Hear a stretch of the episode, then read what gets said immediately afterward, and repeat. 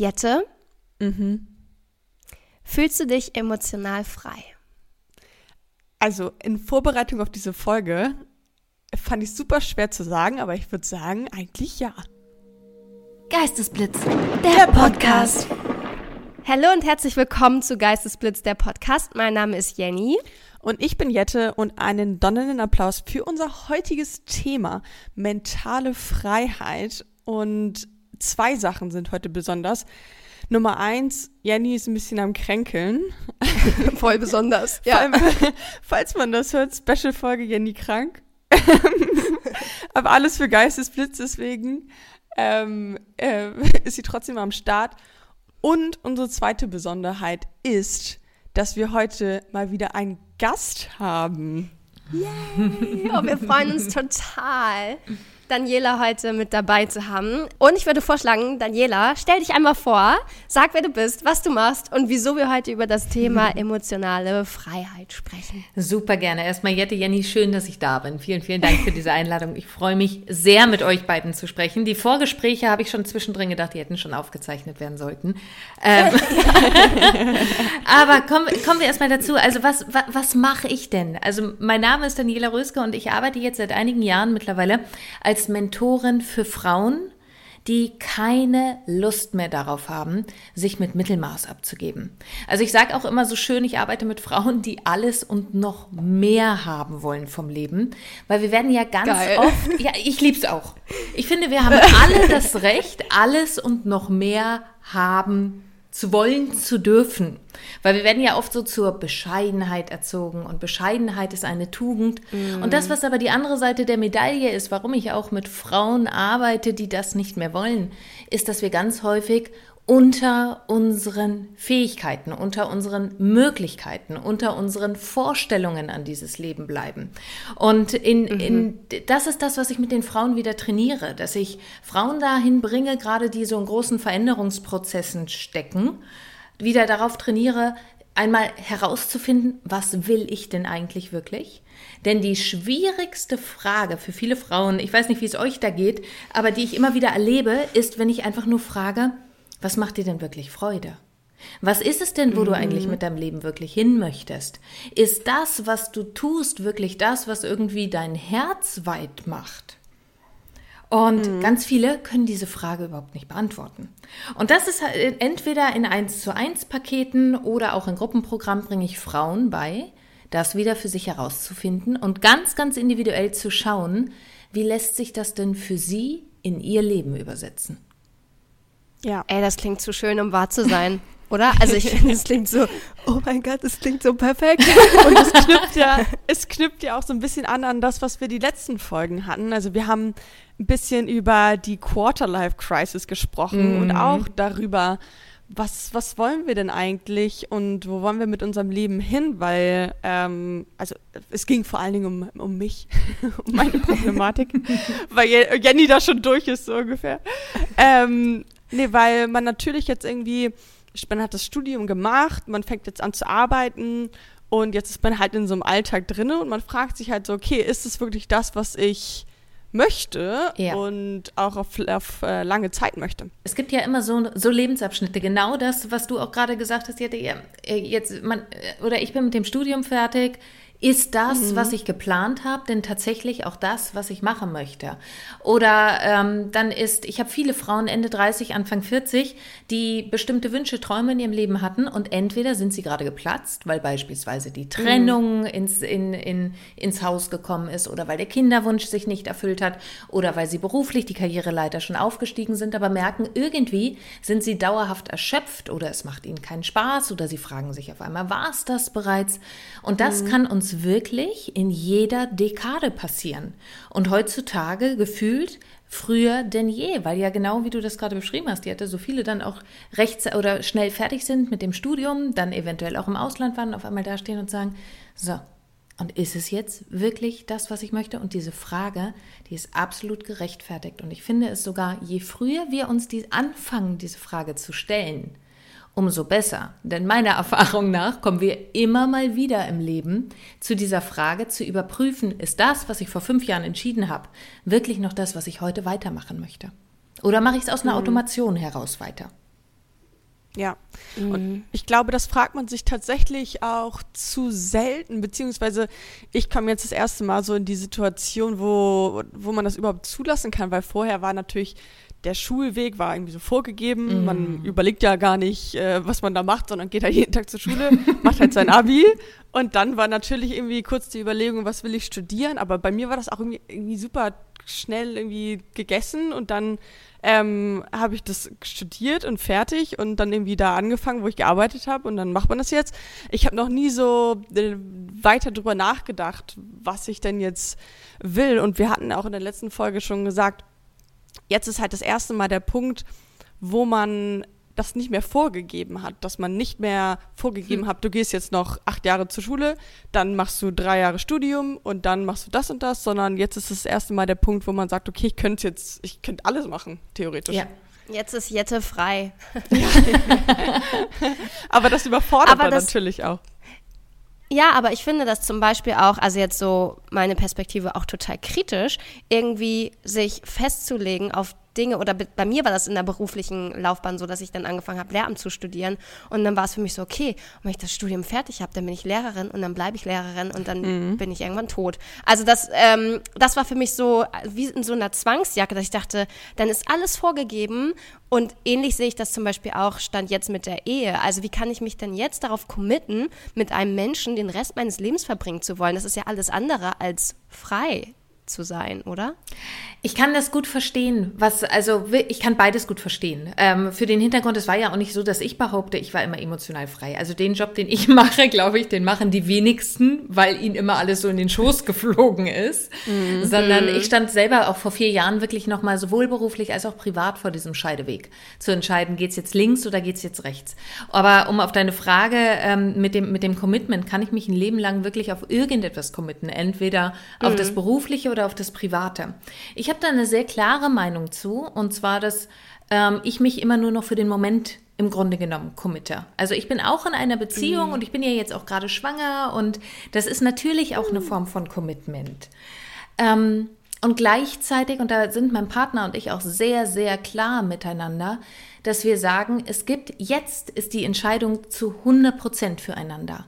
Und gleichzeitig wissen wir ja aber nie, was im Leben passiert. Wir wissen nie, ja. was für Schicksalsschläge wir erleben. Wir wissen nie, wie die Welt sich dreht. Wir wissen nie, ob ähm, unsere Wertevorstellungen aufgrund der Erfahrungen, die wir jeden Tag, jedes Jahr aufs Neue machen, ob unsere Wertevorstellungen in zehn Jahren wirklich noch deckungsgleich miteinander sind. Deswegen mhm. ähm, glaube ich schon, dass wir, selbst wenn wir uns jetzt committen, können wir uns in diesem Zustand der emotionalen Freiheit jetzt committen. Aber dieses in die Zukunft planen und projizieren, was in 10, 20, 30 Jahren ist, das fühlt sich vielleicht jetzt noch nicht eng an. Aber was passiert, wenn du auf einmal merkst, dein Herz und deine Seele möchte woanders hin und du bleibst bei deiner Entscheidung von vor zehn Jahren einfach nur, weil du dir selber sagst, ich habe doch mal Ja gesagt. Und wenn ich mal Ja gesagt mhm. habe, darf ich nicht mehr später Nein sagen. Spätestens mhm. an diesem Punkt wird es emotional unfrei. Ja, meine persönliche mhm. Meinung. Mhm. Was war denn dein Moment, wo du gemerkt hast, du bist emotional unfrei? Oder wie, wie bist du denn auf diesen Weg überhaupt gekommen, dich damit intensiver zu beschäftigen? Hm. Du hast ja gerade schon gesagt, das kommt ja meistens aus, aus einer eigenen Story. Magst du die mit uns teilen? Das kann ich, das kann ich sehr, sehr gerne mit euch teilen. Ich bin, ähm, also erst einmal habe ich so mit diesen ganzen Bereichen der Persönlichkeitsentwicklung sehr, sehr früh angefangen, weil ich, äh, mein, mein Papa ist schon gestorben, als ich acht Jahre alt war. Und die Jahre danach waren, waren nicht ganz so einfach bei uns in der Familie.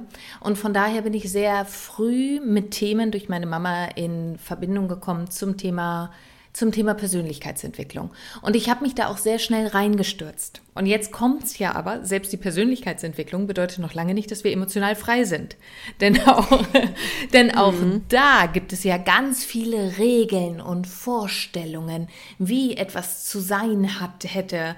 Dann habe ich mit allen möglichen Techniken angefangen. Dann hieß es immer, du musst Schritt eins, zwei, drei beherzigen, ansonsten machst du es falsch. Und das hat mich manchmal eher eng und unfrei gemacht, obwohl es ja eine mhm. gute Intention hatte, als dass es mich wirklich frei gemacht hat. Und ähm, wenn, wenn ihr mich vor fünf, sechs Jahren gesehen hättet, Ich hatte ein gutes Leben. Also ich möchte nicht schlecht über mein Leben reden. Ich war verheiratet. Wir hatten eine Firma zusammen. Er war auch wirklich ein guter Mann an meiner Seite. Die Firma, die lief. Wir hatten ein Haus in Berlin, im Grünen. Wenn du von außen auf mein Leben drauf geguckt hättest, hätte ja. jeder gesagt, wow. Klingt gut. Ja, oder? Klingt ja. geil erstmal. Und trotzdem habe ich gemerkt, irgendwie werde ich innerlich immer leerer. Irgendwie werde ich innerlich immer trauriger. Und das, obwohl ich alles Handwerkszeug an der Hand hatte. Ich, ich war Kommunikationstrainerin, ja. ich war NLP-Trainerin. Ich hatte alles Handwerkszeug ja. eigentlich an der Hand. Was ich aber nicht hatte, war den Mut zu hinterfragen, ob ich wirklich in diesem Konzept, für das ich mich entschieden hatte damals, ob ich wirklich meine Werte leben kann, ob ich wirklich meine Träume leben kann. Das heißt, ich war wie in einem goldenen Käfig und das habe ich so vor fünf, also 2018, 2019 habe ich das irgendwann gemerkt. Und da kann weder mein damaliger Mann etwas dafür, noch war der Job schlecht, sondern das war ich, die sich nicht getraut hat, aus einem, einer Vorstellung, aus einem Lebenskonzept herauszutreten. Und irgendwann habe ich gedacht, so geht es nicht weiter. Also wir sind dann auf Weltreise damals gegangen. Und ich habe mich plötzlich in einigen Ländern angefangen, so frei zu fühlen. Also ich weiß noch, es gab einen Moment, da mhm. saß ich im Senegal und saß im Sand mit Kindern, die wirklich meine, meine weiße Haut vollkommen irritiert angefasst haben und meine etwas blonderen mhm. Haare, die äh, wissen wollten, wie fühlt sich ha weiße Haut an, also weil, weil sie einfach mit Tourismus an dort, wo ich war, nichts zu tun hatten. Und ich saß in diesem Sand mhm. und ich war komplett dreckig und ich habe kein Wort von diesen Kindern verstanden, weil die Wolof gesprochen haben. Und gleichzeitig war ich glücklich. Ich war so frei. Ich war so unfassbar wow. glücklich dort. Und mir sind die Tränen gelaufen, als ich dort wieder weg musste. Und das war der Moment, wo ich mich gefragt habe, warum? Warum bin ich gerade so totunglücklich, obwohl ich alles zu Hause habe? Obwohl jeder sich zu Hause freut, dass ich von der Weltreise wiederkomme? Und warum bin ich so tot unglücklich dabei und würde lieber im Senegal im Sand sitzen bleiben mit irgendwelchen Kindern und irgendeinen komischen, selbstgemachten Joghurt essen. und ähm, ich habe mir damals selber dann Unterstützung geholt. Ich habe gesagt, okay, hier ist ein, hier ist ein Scheideweg. Ich wusste, wenn ich diesen mhm. Weg weitergehe, ich werde weiterhin unglücklich werden. Aber ich wusste noch nicht zu dem Zeitpunkt, was ich eigentlich ändern müsste.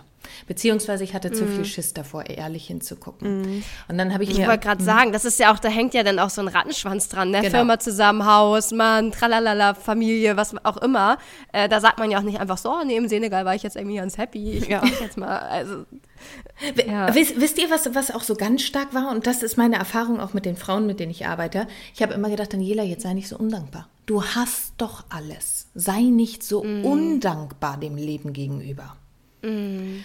Und spätestens da war der Punkt, wo ich aufgehört habe zu reflektieren. Also das war der Punkt, wo ich immer abgebrochen habe, weil ich wollte ja nicht zu dem unglücklich sein, auch noch undankbar sein. Mhm. Ähm, ja. Gerade wenn ich mir so das Leben manch anderer angeguckt habe, wo ich dachte, du hast doch nichts zu beschweren. Und doch heute weiß ich, ich hatte jede Menge zu beschweren, aber nicht ans Außen, sondern an meine eigenen inneren Entscheidungen. Und dann ging aber auch alles sehr, sehr schnell. Also dann ähm, ist wirklich, dann kam, kam Corona noch mit dazu und zu Corona, ja. also zu Corona ist alles parallel gelaufen. Ähm, es kam, kam die private Trennung, es kam dadurch die berufliche Trennung. Und das war der Moment, wo ich gesagt habe, es tut saumäßig weh. Also ich kann es nur, das Ehrlichste, was ich euch beiden gerade sagen kann oder auch den Zuhörern, für mich war das damals knallhart, weil ich, weil ich wirklich auch gleichzeitig das Leben ja lieb hatte. Ich hatte auch den, den Menschen an meiner Seite lieb. Aber ich mhm. wusste, ich komme im Leben mit diesem Menschen nicht dorthin, wo ich hin möchte. Und ich möchte Freiheit. Ich möchte absolute Freiheit haben. Und in diesem Konzept, das wir uns zusammen aufgebaut haben, gab es diesen Wert nicht in der Form, wie ich ihn haben wollte. Also hattest du irgendwie das Gefühl, du darfst abends nicht weggehen oder irgendwie nicht anziehen, was du willst? Oder ich, hab, ich kann mir das gerade so schwer vorstellen, wie ähm, ja, war eure Beziehung einfach so, so eng quasi? Also ich habe sie irgendwann als eng empfunden, ja. Ähm, aber mhm. es war mhm. nicht so, dass ich nicht weggehen dürfte. Es war nicht so, dass ich keine Freunde haben dürfte. Es war nicht so, dass ich nicht mhm. anziehen dürfte, was ich wollte. Ähm, es war viel mehr, dass wirklich ich an seiner Seite nicht den Mut hatte, beispielsweise zu entscheiden, ich möchte gar nicht so eine enge Beziehung haben, wo man alles aufeinander mhm. aufbaut. Ich ähm, möchte beruflich gar nicht mehr mit Führungskräften arbeiten, sondern ich möchte mit Menschen arbeiten, die ebenfalls diese Freiheit suchen. Aber wir hatten uns so was Schönes aufgebaut. Und ähm, mhm. ja, es gab irgendwann in der Struktur, die wir miteinander hatten, gab es irgendwann, es wurde immer meine Liebe in Frage gestellt. Also wenn ich etwas Neues wollte, wurde das immer sofort auf die Liebe bezogen. Und das war der Punkt, wo ich immer wieder eingeknickt bin, weil ich ja jemand anderem kein doofes ja. Gefühl geben wollte. Also es war nicht, ja. auch da war es nicht das ganz Offensichtliche. Und deswegen möchte ich jede Frau immer ermutigen, es muss nicht im Außen die Kacke am Dampfen sein, um trotzdem zu entscheiden, im Leben etwas zu verändern. Wichtig ist, stimmt der innere Kompass und ist es das, wenn du mhm. morgens aufstehst, dass du Bock auf diesen Tag hast? Oh, das hast du schön gesagt. Ja, weil man hat ganz oft so, dass man äh, von außen betrachtet oder man so leicht auch über andere urteilt und sagt, ja, was, was beschwert die sich denn? Ne? Mhm. Die hat doch, die hat doch alles, ja. was man selber vielleicht irgendwie erstrebenswert findet und toll findet. Und wie du schon sagst, ja, die kann doch dankbar sein, bla bla bla. Aber letztendlich, wenn es in einem drin, wenn man diese Dankbarkeit nicht spürt oder genau. das einfach dann, ja, dann ist das alles im Außen, diese ganze, dieser ganze materielle Kram oder diese Beziehung, die man hat oder so, Schall und Rauch einfach überhaupt nichts wert. Ne? Also das ist schon, krass. Aber wir urteilen von außen halt immer so schnell und sagen, ach, die hat doch alles, was, was man will. Oder er hat doch alles. Genau. Dass wir ja oft diesen Verurteilungen vom Außen ausgesetzt sind. Also seien, seien es wirklich mhm. Regeln oder Normen, sei es in Kleinigkeiten, sei es, dass ein Paar, das Mitte 30, das äh, noch keine Kinder hat oder eine Frau mit Mitte 30 ja teilweise bis heute anguckt wird. Wisst ihr, was der schärfste Spruch war, den ich gehört habe, als ich schwanger wurde? Und ich behaupte, ich behaupte ja, dass ich ein sehr reflektiertes Umfeld habe. Aber da guckte ja. mich wirklich jemand an und diese Person, die meinte das gar nicht böse. Aber die meinte zu mir, Gott sei Dank, Daniela, du bist jetzt 40 und jetzt wirst du doch noch meine richtige Frau im Leben. Oh mein Gott. Und oh. das sind so einfach Beispiele, wo ich sage, das meinen die Menschen ja überhaupt nicht böse. Aber sie binden ja. einem ja andauernd so die eigenen geistigen Limitierungen. Und damit meine ich nicht IQ, sondern wirklich so die eigenen Glaubenssätze, die eigenen Prägungen, mhm. die eigenen Geschichte an die Backe. Mhm. Und da sind wir ja alle jeden einzelnen Tag ausgesetzt. Und da ja. herauszufinden für sich, okay, ich schalte mal diesen ganzen Lärm im Außen aus und schau mal, aber was ist denn das, was ich wirklich will? Das ist natürlich auch manchmal echt herausfordernd. Ne? War das denn, hattest du äh, einen Kinderwunsch? Mm -mm. Also ist das ein Wunschkind? Nein. Also was heißt, oh. Moment, Moment, Moment, ich, ich, muss, ich muss das jetzt mal korrigieren. Ich bin sehr froh darüber. Also ich freue mich wie Bolle ja. auf die Kleine. Ähm, ja mittlerweile. Aber es war ähm, überhaupt nicht geplant, ganz im Gegenteil. Ich fand mein Leben mit dieser vielen Reiserei, weil ich bin ja andauernd für Seminare auch unterwegs gewesen.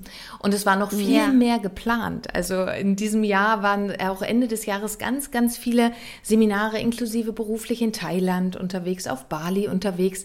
Das sind, oh, ich habe halt wirklich mein neues Business so aufgebaut, wie ich gesagt habe, es zahlt auf mein Lebensgefühl ein. Also selbst mein Business ist danach aufgebaut, dass ich sage, zahlt das, was ich anbiete, zahlt das, was ich tue, auf mein Wunsch-Lebensgefühl mhm. ein. Und wenn nicht, dann tue ich die Dinge nicht. Ich biete nichts ja. an, nur weil im Außen gesagt wird, na, aber du musst doch mal ein Seminar in Deutschland anbieten. Nee, muss ich gar nicht. Wer sagt denn das? Ist doch mein Business. My Geil. business, my rules. Ja. Ja. ja. Und ähm, von daher, ich fand mein Leben so wie es war, gerade auch ohne Kind, richtig, richtig toll. Und jetzt wird es emotional frei und richtig toll eben mit Kind. Das fordert jetzt ein bisschen Umstrukturierung. Aber, aber ich habe mich auch da bei der Strukturierung auch mit meinem Partner zusammen. Und das kann übrigens jeder. Also es ist ja jetzt nicht nur meine Geschichte, sondern das kann ja gleichzeitig gerade so ein Input sein, dass, dass jede der Zuhörerinnen und Zuhörer auch mal für sich prüft, okay, wo kann ich das auf mein Leben übersetzen? Weil mein Partner und ich uns wirklich zusammengesetzt haben und gesagt haben, gut, war nicht geplant ist jetzt so. Wir freuen uns auch riesig darüber, wenn das Leben das so will, bekommt so. Und mhm. ähm, aber wie gestalten wir auch das so emotional frei wie möglich? Wie gestalten mhm. wir das zusammen? Und jetzt, wir kriegen schon ein paar komische Blicke, wenn wir so unser Konzept erklären, wie es geplant ist. Aber es ist halt für uns stimmig. Und das ist die Hauptsache, dass, dass wir alle zusammen wieder Entscheidungen treffen, die jeweils für uns stimmig sind. Denn alles andere ist unfrei. Sobald wir das Gefühl haben, etwas müsste in einer bestimmten Art und Weise gemacht werden und wir hätten keine Wahlmöglichkeit, immer dann wissen Mhm, wir, ja. dass es emotionale Unfreiheit ist. Spannend. Ich habe noch mal jetzt noch mal eine Frage zum Kinderwunsch, weil mich das persönlich interessiert. Hau hattest raus. du also auch ähm, hattest du vorher denn kein Kinderwunsch, also ich sag mal so mit Mitte 20, Anfang 30. Also weil bei mir ist das so, dass ich eigentlich immer einen Kinderwunsch hatte, Mhm. also seit ich denken kann. Und ich das aber so langsam anfange an ACTA zu legen und denke, ah ja, äh, ja, ist auch nicht so schlimm, wenn, wenn nicht so. Und dass ich mir langsam das Leben versuche schmackhaft zu machen, auch ohne Kind, weil es halt ja keins da. ähm, aber genau, deswegen interessiert mich, wie das bei dir war in deinen vorherigen Jahren quasi. Ich hatte einen riesigen Kinderwunsch früher.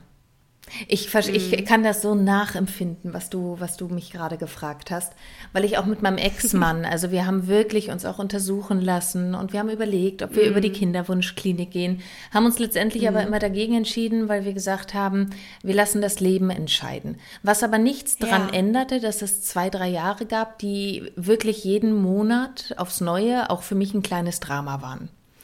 Ähm, Ja, glaube ich. also, ey. d- also ich verstehe da jede Frau, weil ich halte es für einen total natürlichen Wunsch, dass wir Leben weitergeben wollen. Das halte ich für das Natürlichste, das es in uns gibt. Ja. Und ähm, auch damals, als ich mich dann getrennt habe oder als wir uns getrennt haben, habe ich auch öfter mal gehört, das kannst du nicht machen. Du kannst doch nicht bis mit Mitte, Ende 30 ohne Kinder dich dann jetzt gerade trennen. Du wirst ja immer kinderlos bleiben. Und ja, das hätte die Konsequenz sein können, auf alle Fälle. Das, was ich mich, und ähm, vielleicht ist das auch so ein bisschen Teil deiner Frage, ich würde das Thema nicht ad acta legen, weil du siehst an mir einmal mehr, dass wirklich da das Leben einfach entscheidet. Denn offiziell wäre es So gar, nicht- gar nicht möglich gewesen, dass wir Kinder kriegen können zusammen. Ähm, Krass. Also medizinisch kann es niemand erklären. Und deswegen sage ich immer, das Leben entscheidet mit. Das ist nicht wahr. Ja. ja und solche Geschichten gibt es ja so Genau. oft. Na, man hört das immer so über acht Ecken und denkt sich so, ja, ja, Mhm. äh, als ob. Aber ja, wie du schon sagst, also meine Astrologin hat auch immer gesagt, die Seele, die zu dir kommen will, die kommt. Ja. So. Ja. Und ähm, du bist das beste Beispiel dafür. Und als du mir das gestern schon gesagt hattest, dass du schwanger bist, war ich auch schon so, oh mein Gott, wie schön ist das denn? Weil ich glaube, das ist total, das ist jetzt vielleicht noch nicht ganz so jettes Thema, aber ich glaube, in meinem Umfeld ist halt tatsächlich so, entweder sind die Frauen vergeben und schwanger und happy und alles super, oder man ist halt Single und denkt sich, toll, irgendwie, ich bin jetzt Anfang 30, ich habe verkackt, so ungefähr. ähm, und deswegen ist das total, für mich total erfrischend und schön zu sehen, so dass das Leben manchmal seinen eigenen Plan hat. Aber wie krass ist das eigentlich, dass du mit Anfang 30 denkst, scheiße, verkackt, oder? Also jetzt mal, selbst wenn es ja. überspitzt gesagt ist, aber wie krass das ist. Anfang 30 ist ja überhaupt kein Alter. Überhaupt nicht. Also in, in, in, in, Ja. in keinster Weise. Aber dass wir in einer Welt leben und auch selber diesen Gedanken folgen, dass das doch mit Anfang 30 jetzt anders sein müsste. Weißt du, was bei mir, Jenny, vielleicht für dich und vielleicht auch für all die anderen Frauen, die einen Kinderwunsch haben. Ich habe ja selber oft das Thema, wenn ich mit meinen Frauen arbeite. Kinderwunsch, auch unerfüllter Kinderwunsch ist ja nun mal weit verbreitet. Ähm, ich habe mich irgendwann gefragt, nachdem ich mich wirklich lange Zeit darauf eben doch fixiert habe, bis hin zu, nee, nächstes Jahr, da planen wir mal lieber keinen Urlaub, weil wer weiß, wir planen ja schwanger zu werden. Ja. ja. ja. Und dann wird so das Leben immer auf später verschoben. Und das ist, glaube Ja. ich, das blödeste Zeichen ans Universum, das wir machen können. Das Leben zu verschieben. Und ich habe mich irgendwann gefragt, und vielleicht ist das auch ein Ding für dich, Jenny, ähm, ich habe mich irgendwann gefragt, okay, warum möchte ich unbedingt Mama werden? Also warum war das mein Traum? Und dann habe ich so überlegt, was würde ich in meinem Leben anders tun, wenn ich Mama wäre, beziehungsweise auf welches emotionale Konto würde das bei mir einzahlen, Mutter zu werden? Und dann habe ich halt gemerkt, ach guck mal, ich möchte diese Fürsorge haben. Ich möchte Ja. sogar ein bisschen das Gefühl haben, gebraucht zu werden. Ich möchte das Gefühl haben, wirklich einen Fußabdruck zu hinterlassen.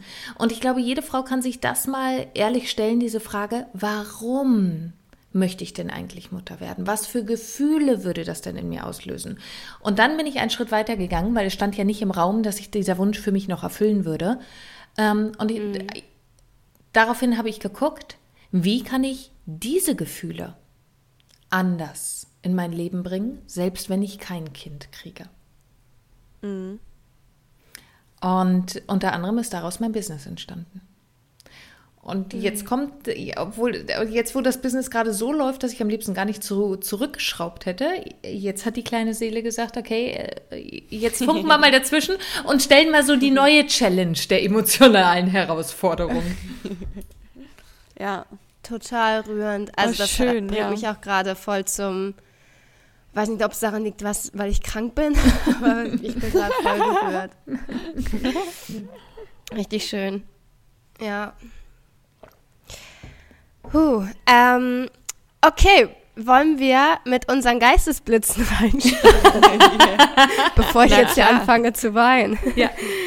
ähm, Aber selbst wenn, selbst wenn nur das ganz kurz, selbst wenn da mhm. Tränen kommen, ich, eine ganz häufige Frage ist, naja, wenn ich emotional frei bin, dann bin ich ja immer glücklich, ne?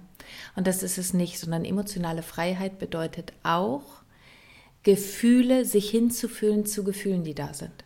Nicht wegfühlen. Es heißt ja hinfühlen, nicht Ja, ich, hm. ich bin halt total in Resonanz gegangen mit dem, was du genau. gesagt hast, mit diesem ja, Fürsorge. Oh Mann, ich will jetzt echt nicht weinen, aber ja, für jemanden da sein und so. Also ja. ja. Und das ist ein ganz, ganz tiefes Naturbedürfnis, das gerade auch wir Frauen haben. Nicht nur wir Frauen, aber das haben wir. Und nimm dich in diesem Bedürfnis auch wirklich ernst, weil es zeigt dir, zumindest wenn es dich gerade so rührt, egal ob wir es ans Thema Kind oder nicht Kind koppeln, aber es zeigt ja, dass es im Moment ein Bedürfnis ist, das noch nicht ausreichend gestillt ist. Und nimm dich daran ernst. Ja, hole ich mir doch einen Hund. ja, habe ich auch gedacht. da musst du dir wohl doch noch einen Hund besorgen. Ja, anders kriegt man es ja nicht kompensiert. Also ich habe das auch, also einmal Daniela für dich, ich werde regelmäßig von Hunden gebissen, die mögen mich anscheinend nicht so gerne wie ich sie. Entschuldigung. Aber äh, ist und bleibt mein Lieblingstier nach wie vor. Und immer wenn ich Hunde sehe, also mittlerweile ist das Trauma auch wieder schon ein bisschen, ähm, also ich hatte da eine Zeit lang ganz, ganz große Angst, ne, weil, ne, aber ist ja auch egal. Aber immer wenn ich Hunde sehe, dann geht mein Herz auf. Ich denke mir so, oh, ich liebe Hunde und ich glaube, das wäre halt so, oder das ist halt dann so eine Sehnsucht, dass man denkt, okay, da könnte man irgendwie diese, ähm, diese Gefühle ausleben, weil, ja, ach, ich weiß es nicht, es ist ein sehr komplexes Thema. Also ich habe auch einen Hund. Das kann ich dir nur sagen. Ich habe auch, ich hab auch, einen, ich hab auch einen äh, zweieinhalb Jahre alten Hund. Ich bin auch mit Hund gestartet, oh. bevor das Kind kam. Oder ja, guck mal, das ist doch ein guter Ansatz. Mhm. Ja, dann, das macht mir Mut. Aber ganz viele sagen dann, ja, man sollte sich keinen Hund holen, um damit irgendwas zu kompensieren. Äh, warum und, nicht? Ähm, also jetzt mal wirklich die Frage, äh, warum nicht? Wenn es dem Tier damit gut geht, wenn es dir damit gut geht, warum sollten wir das nicht tun? Wenn du gleichzeitig hinguckst und sagst, weißt du was? Ich treffe da mal eine klare Entscheidung. Ich habe dieses Bedürfnis, mich um ein Lebewesen zu kümmern. Aus was für Gründen auch immer, schenkt mir das Leben gerade mhm. nicht den Partner oder nicht das Kind dafür. Warum solltest mhm. du dieses Bedürfnis nicht mit einem Hund leben dürfen? Also wa ja. wa warum nicht? Das ist ein Unsinn, finde ich, den uns die Gesellschaft da erzählt. ja, ja, stimmt, das ist die Gesellschaft. Ja, wo man dann denkt, ja, stimmt, und ich muss ja erstmal mit mir alleine klarkommen. Aber ganz ehrlich, ich bin jetzt seit dreieinhalb Jahren allein, ich komme gut klar. Ne? Also, ja. Das hast du jetzt bewiesen. Also, ja. I'm good. Ich, das habe ich mir und allen anderen eigentlich schon bewiesen. Und aber ich habe halt das Gefühl, so, jetzt ist es halt auch mal an der Zeit, irgendwie ähm, da voranzukommen und irgendwie meine meine Liebe auch zu teilen und irgendwie was zu geben und ja. Ganz ehrlich. Jenny, dann go for it. Das ist doch bescheuert. Also, ja. das ist das, was du gerade beschreibst. Na, ich muss doch erstmal mit mir selbst klarkommen. Das ist das, was ich meine mit Persönlichkeitsentwicklung, führt manchmal auch zur emotionalen Unfreiheit. Zu glauben, du mhm. müsstest irgendetwas erst stemmen oder meistern oder leisten, damit du ein Recht darauf hast, mit einem anderen Lebewesen glücklich zu sein, dich zu sorgen, dich zu kümmern oder was auch immer. Das ist Das ist, äh, ja, du hast voll recht und das wird mir jetzt erst bewusst, weil ich bin eigentlich richtig im Rein mit mir, ich bin richtig happy, ich liebe mich, ich liebe mein Leben und aber wenn man anfängt, mit sich, sich mit dieser Thematik weiter auseinanderzusetzen, denkt man, okay, aber irgendeine Blockade muss ich ja haben, ne? Also oder irgendwas muss ja mit mir nicht stimmen oder irgendwie habe ich wohl mein inneres Kind nicht gern oder was ist denn schiefgelaufen und es ist, also ich habe die schönste Kindheit gehabt, die ich mir hätte wünschen können. Ich war immer ein aufgewecktes, fröhliches Sonnenkind, aber dadurch fängt man an, zu, das zu hinterfragen, ne? Und Verrückt, denkt sich so, ne? okay, irgendwas stimmt ja nicht mit mir dann. Das heißt, mit aller Gewalt bist du im Grunde genommen dabei, gerade so einen Wackerstein dir in den Weg zu rollen, weil du einfach keinen Stolperstein gefunden hast. Das ist doch verrückt. Ja. Ja, du hast total recht. Es ist so, es ist wirklich so. Ich versuche Steine zu finden, die eigentlich nicht da waren Ja. und irgendwo zu Blockaden zu finden und zu suchen. Ähm, ja, das, wow, das hat mir jetzt echt schon äh, richtig, richtig äh, krasse Erkenntnisse gebracht. Ja, wa wa wa was, wenn es einfach geil war, ne? Was, wenn deine Kindheit Ja. einfach geil war und das das Geschenk vom Leben an dich ist, dass du aus dieser Kraft heraus toll für andere Menschen, für ein Kind, für einen Hund da sein kannst. Vielleicht ist es das Geschenk vom Leben an dich und das, was du gerade tust, ist, oh, da muss ich noch mal schauen. Irgendein Haken muss doch dran sein. Anstatt dieses Geschenk auszupacken, was du da geschenkt bekommen hast. Voll, ja, total. Ey, echt, intensive Lache. oh Mann, vielleicht ist auch PMS. Ich weiß nicht, was heute los ist. wow, für mich schon mega, mega erkenntnisreich. Ähm, ich hoffe für dich auch, Jette, dass du bisschen Du, was- ich lerne hier auch Sachen, du. Ähm, genau, aber um den Bogen nochmal zu spannen. Wir starten jetzt hier mit unserem Geistesblitz rein. Das Ja. ist eigentlich immer unsere erste, erste Kategorie. Daniela weiß, worauf sie sich hier eingelassen hat. ähm, soll ich einfach mal anfangen mit meinem Starte mal. Geistesblitz? Starte mal rein. Ich starte mal. Okay, und zwar geht der, ähm, der geht an Daniela, weil sie ist unsere Expertin heute. Hey, okay. Ich bin ganz ohr. Aber Jette, aber Jette, wenn du es weißt, dann, ne, dann kannst du natürlich auch reingrätschen. Und zwar das Wort, was ich mitgebracht habe, ist Reaktanz. Ja. Also, ähm, Reaktanz. Reaktanz kommt von, ich leite es mal vom Wort gerade her, ähm, von, Ja. von auf etwas reagieren. Also ich habe einen äußeren Umstand und auf diesen Umstand kann ich in irgendeiner Art und Weise reagieren. Und die kraftvollste Art und Weise darauf zu reagieren, ist vorher erst einmal zu akzeptieren, dass die Situation exakt so ist, wie sie jetzt erst einmal ist, ohne dass ich in Widerstand oder einen Kampf gegen die Situation gehe. Ich würde das Ja. auch sagen. Plus eins. Also ich kann euch ja einmal ähm, die Wikipedia Total äh, äh, Erklärung vorlesen. Und zwar, Reaktanz ist die Motivation zur Wiederherstellung eingeengter oder eliminierter Freiheitsspielräume. Sehr gut. Erster, erstens schon mal gelöst. Ich würde direkt weitermachen. Gern. Und zwar habe ich eine Frage für euch, ob ihr wisst, was die Farbe der Freiheit ist. Oh, das habe ich noch nie gehört. Die Farbe der Freiheit. Also darf ich philosophieren? Ich weiß es nicht. Erstmal Na, vorweg. Ja, auf jeden Fall. Darum, geht, darum geht's hier. Erstmal vorweg, ich weiß nicht die richtige Antwort. Aber die Farbe der Freiheit wäre für mich. Ach Gott, ich habe zwei Definitionen. Ich gebe mal eine, ich gebe mal eine Idee. Die Fähigkeit, äh, Situationen aus unterschiedlichen Perspektiven zu sehen und sie dadurch in unterschiedlichen Farben einzufärben. Und entweder kann ich eine Situation schwarz, grau, pessimistisch machen oder ich kann sie farbenfroh machen, indem ich gucke, was ist der Gewinn daraus für mich. Jenny? Schön. Ja, ich hätte jetzt, also ich kenne so die Farbe der Hoffnung, ist grün, ne? Ja. Ähm, die Farbe der Freiheit wäre für mich weiß. Oh, auch spannend. Ähm, es gibt ja verschiedene Farben, die für verschiedene Dinge stehen. Weiß zählt eher dazu zu ähm, Reinheit, Unberührtheit etc. pp. Und die Farbe der Freiheit ist wohl blau. Ernsthaft? Aber blau steht Wie nicht nur für genau steht nicht nur für Freiheit, sondern auch für Tiefe, Treue, Frieden, Stabilität und Verantwortung. Ach, schau mal. Also es gibt an. es gibt mehrere. Äh, auch für Tiefe hattest du gesagt? Farbe, aber genau Tiefe.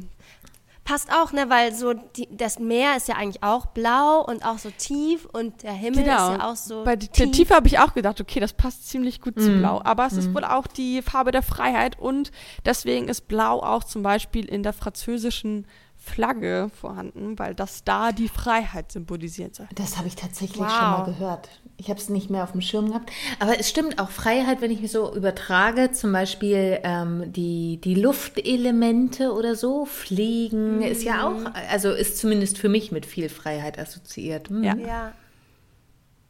Schön. Ich komme hier mit so einem langweiligen, dummen Begriff, was jeder wieder vergisst nach Hören der Folge. Aber dass äh, Blau die Farbe der Freiheit ist, ich glaube, das bleibt im Kopf. Cool. Ja, äh, das, das Sehr bleibt auch schön. im Kopf. Äh, Nichtsdestotrotz, ich habe ja noch eine, seid ihr euch sicher, weil das ist, das ist schön. Also das, was ich gerade hatte mit der Farbe der Freiheit, ist total schön. Wollt ihr trotzdem meinen Begriff noch haben? Ja, unbedingt, na klar. Okay. Auf jeden Fall. Was ist ein Krankheitsgewinn? Oh, ein Krankheitsgewinn? Okay. Ich würde sagen, dass man aus einer Krankheit Mhm. rauskommt und dadurch ähm, vielleicht das, also man sagt ja ganz oft, dass so Krebspatienten oder so ihre Krebsdiagnose niemals rückgängig machen würden, weil sie dadurch das Leben viel mehr zu Mhm. schätzen wissen und das Leben mit einem anderen, ja, mit einem anderen Blick betrachten. Mhm. Ist das ein Krankheitsgewinn? Ja, oder einfach, dass man halt irgendwie da was, was Positives äh, draus mitnimmt oder irgendwie sagt, okay, das hat mich stärker gemacht und ähm, hat mich irgendwie trotzdem weitergebracht, ja. Also es ist, ich habe jetzt keine Wikipedia-Erklärung dafür. Ich kenne es halt nur aus meiner, ich kenne es nur aus meiner eigenen Praxis heraus. Also Krankheitsgewinn, wenn wir es total genau sagen wollten, dann gibt es einen primären, sekundären und einen tertiären. Aber das einfach nur mal so als Info. Aber Krankheitsgewinn bedeutet immer, dass selbst wenn wir in, an Situationen festhalten, die uns nicht gut tun, also beispielsweise wir bleiben in einer destruktiven Beziehung oder wir bleiben in einem Job, der uns nicht gefällt und wir haben das Gefühl, wir können gar nicht anders wählen, dann ist in dieser Situation für unser menschliches System, für unser Unterbewusstsein, ist, selbst wenn wir in Kacksituationen bleiben, irgendein Gewinn drin. Und sei der Gewinn das Gefühl von Sicherheit, weil wir im Vertrauten bleiben. Das heißt, wir gucken, ga- wir gucken gar nicht immer nur so her, also diese, diese simplen Sprüche, na änder's doch. Na mach's doch. Wo ist denn Ja, das ja, Problem? ja. Und da suchen wir gar nicht so sehr nach dem Problem, sondern wir gucken eher, warum ändert ein Mensch etwas nicht, obwohl ihm etwas nicht gut tut? Was ist noch der Gewinn, den er in der alten Situation hat? Und wie können wir diesen Gewinn auch in eine vielleicht schönere Situation übersetzen, damit so die Motivation für die Veränderung entsteht? Ey, wie oft war ich schon in Situationen, wo alle gesagt haben, Jenny, Hm. es macht keinen Sinn. und man hält da irgendwie trotzdem dran fest. Ich glaube, damit bist du nicht ja, alleine, Jenny. Ganz und gar nicht. Ein Glück. Ja, aber wo man auch selber von außen betrachtet, äh, sagt, oder äh, nicht von außen, sondern auch selber das weiß und denkt, ja, es macht mich schon irgendwie hart unglücklich. Ähm, ich weiß, dass es besser geht. Ich weiß, dass all meine Freundinnen, und das ist auch immer schon ein Indikator, wenn man weiß, so alle meine Freundinnen raten mir, ähm, sich aus dieser ähm, Bindung zu lösen, um mal jetzt ein bisschen konkreter zu werden. Und man denkt sich so, ah, nee, ich fahr heute Abend hin, was, so, ne? Also, so. Ich habe das manchmal früher gehabt ähm, mit, mit meiner Mama. Da gab es eine Zeit, da waren wir ein bisschen distanzierter zueinander, beziehungsweise hätte ein bisschen mehr Distanz uns gut getan. Ähm, heute ist alles fein zwischen uns, aber damals war das. Und ich kann mich noch so gut daran erinnern, dass ich dachte, nee. Nee, also da solltest du jetzt nicht sagen. Das solltest du äh, nicht Ja sagen. Das solltest du jetzt nicht tun. Ja. Da solltest du jetzt nicht Ja. hingehen. Und während ich das dachte, war ich schon dabei, meine Tasche zu packen und ja, es Ja. trotzdem zu tun. Ja, aber deswegen ist das voll gut, dass du das sagst, dass das irgendwie einen Grund hat, dass man da irgendwie einen, ähm, irgendeinen Gewinn für sich noch mit rauszieht. Ja. Weil da gibt es ja auch ganz viele solche TikToks, ne? Ich, wie ich meine Tasche packe und zu einem Mann fahre, wo ich gesagt habe, dich will ich nie wieder sehen. Genau, genau, ja. Also, ja, aber das ist doch, das ist so diese emotionale Abhängigkeit oder Unfreiheit, die ich so in den letzten Jahren total viel erfahren habe und einfach dachte so, Ich bin ja auch- einfach emotional abhängig von irgendwelchen Menschen. Ja. Und das ist ja auch manchmal einfach der einfachere Weg. Also das ist ja einfacher jetzt zu sagen, okay, ich fahre noch mal dahin und tu noch mal das, was mir kurzfristig gut tut, obwohl du eigentlich weißt, das tut dir langfristig nicht gut, aber du willst es nicht beenden eigentlich, weil das wäre ja irgendwie ein Problem, dann musst du dich damit auseinandersetzen, dann geht es dir vielleicht ein bisschen schlecht und sowas. Das, das will man ja, glaube ich, als Mensch einfach vermeiden. Ja, ja. Und die kurzfristige Bedürfnisbefriedigung, die ähm, ist meistens sehr verlockend. Also selbst wenn wir jetzt vielleicht nicht über Männer oder Beziehungen reden, ist es ja oft die Schokolade. Ach, ich möchte zwei Kilo abnehmen, aber die eine Schokolade. Ja. Obwohl wir wissen, dass langfristig eine gesunde Ernährung für uns besser ist, dann isst man trotzdem den Kuchen oder die Schokolade oder so. Ja, voll. Warum ist das so, Daniela?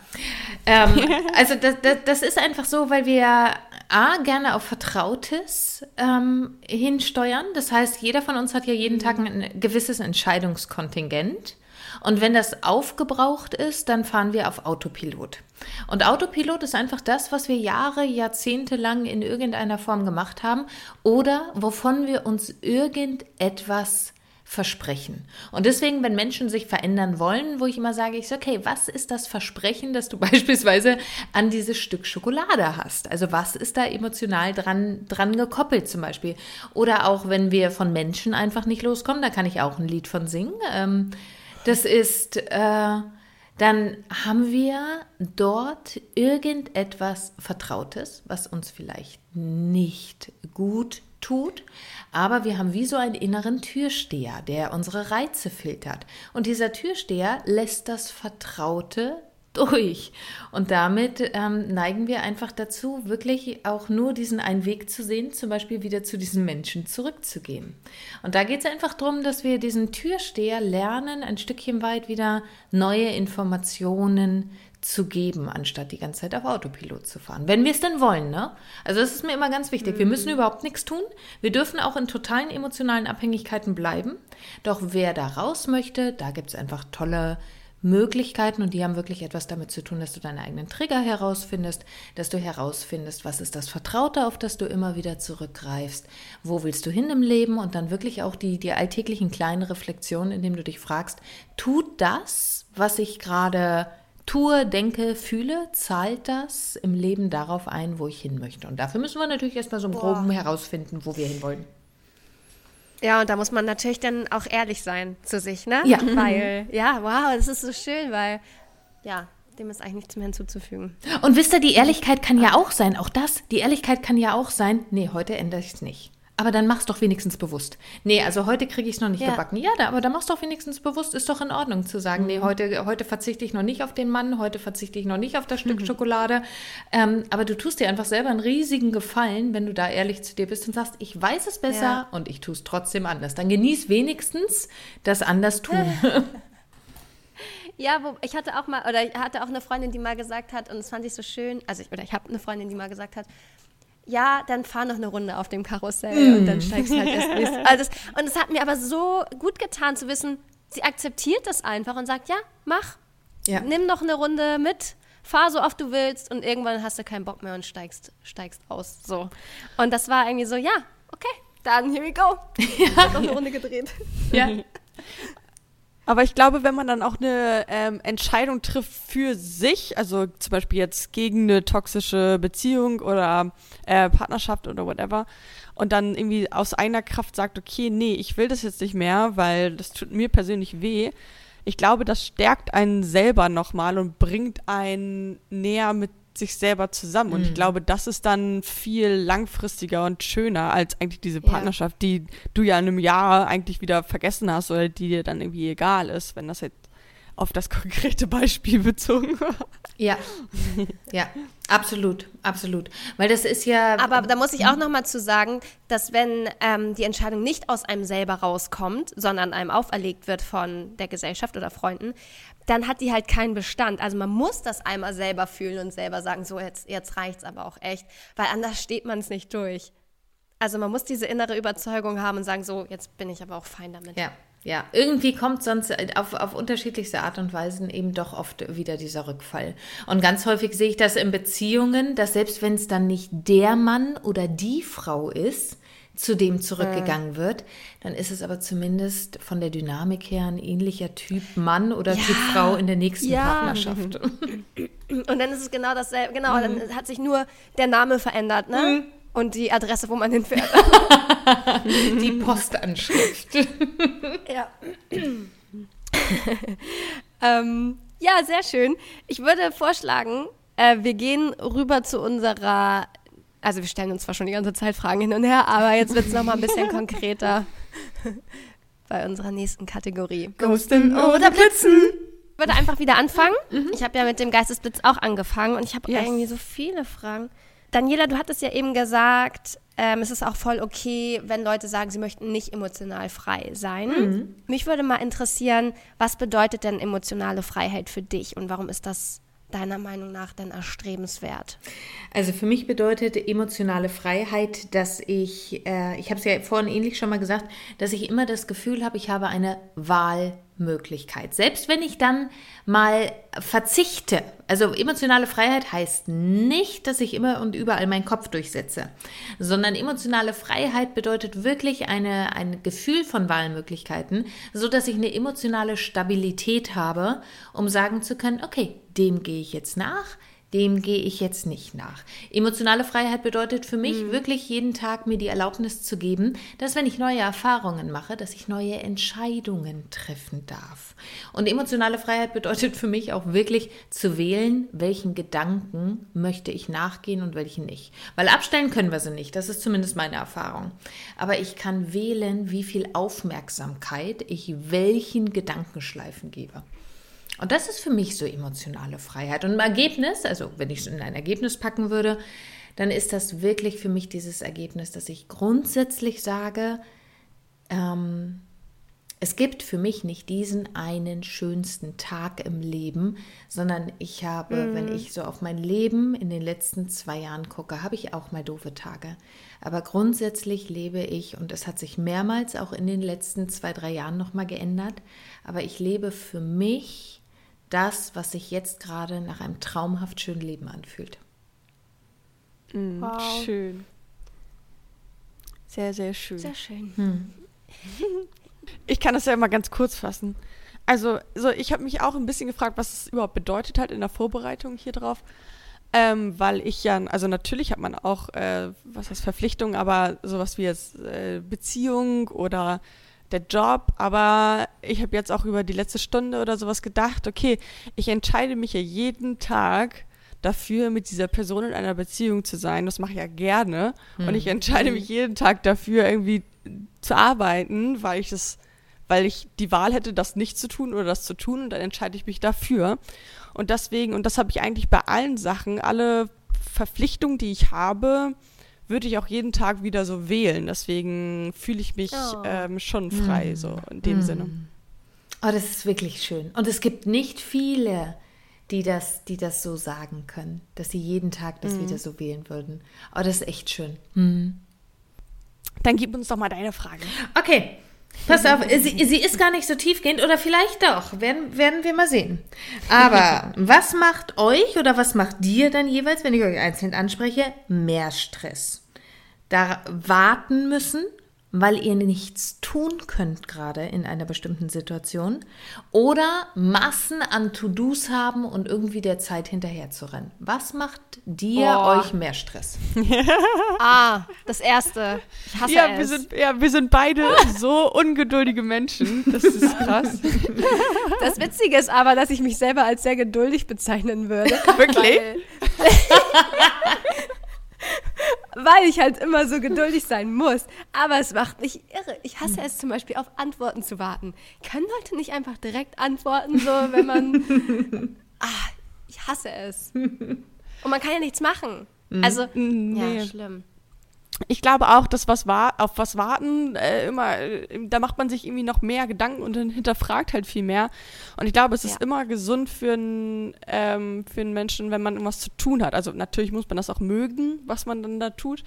Aber ich glaube, es ist eher gesünder, ähm, was zu tun zu haben, eine Aufgabe zu haben, als rumzusitzen Ja. und sich zu fragen, okay, was, ja, was mache ich jetzt eigentlich jetzt hier? Was ist das nächste? Auch beruflich, das stresst total, Ja. wenn man weiß, oh, ich habe heute nicht richtig was zu tun. Aber man kann auch nicht so richtig abschalten, weil man darauf wartet, dass man irgendwie wieder was zu tun hat und so. Also in allen Kontexten, die mir gerade einfallen, in allen Szenarien, auch so auf irgendwelche Ergebnisse warten, von der Uni oder irgendwie von einem Arzt oder was auch immer. Es ist so schlimm, ich hasse es.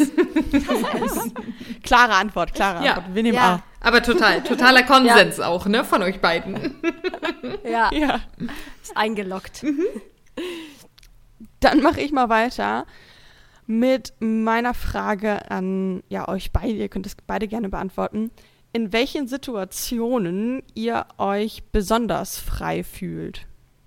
Ich liebe es. Also ich bin ein Mensch, ich liebe die Morgenstunden. Und da ist es vollkommen egal, ob ich dann mit dem Auto in den Morgenstunden, wo die Welt noch schläft, wo auch noch so Nebel über den Feldern ist, ob ich dann über eine Landstraße fahre und ich höre so chillige, smooth Musik im Hintergrund. Und am, am besten geht noch so diese Sonne auf. Wirklich, das ist etwas, da erlebe ich ein Freiheitsgefühl, das könnte mir die Tränen in die Augen manchmal treiben. Das ist, ähm, egal ob es das ist oder ob ich morgens in den, in den frühen Morgenstunden, wenn die Sonne gerade so frisch aufgegangen ist, beispielsweise mit meinem Hund durch den Wald laufe und dieser Tag, die Welt schläft irgendwie noch und ich bin schon unterwegs und ich habe dann morgens immer eine ganz andere Sinneswahrnehmung als am Ende des Tages. Da sind, finde ich, bei mir zumindest die Sinne immer noch so unfassbar fein. Und dann rieche ich dieses Laub und ich höre diese Vögel. Und ich denke mir, das sind so Momente, wo ich denke, ey, kann es ein schöneres Leben geben? Und da passiert eigentlich nichts Großes. Es passiert eigentlich nichts Großes. Aber das sind Momente, da, oh, da gehe ich total ab.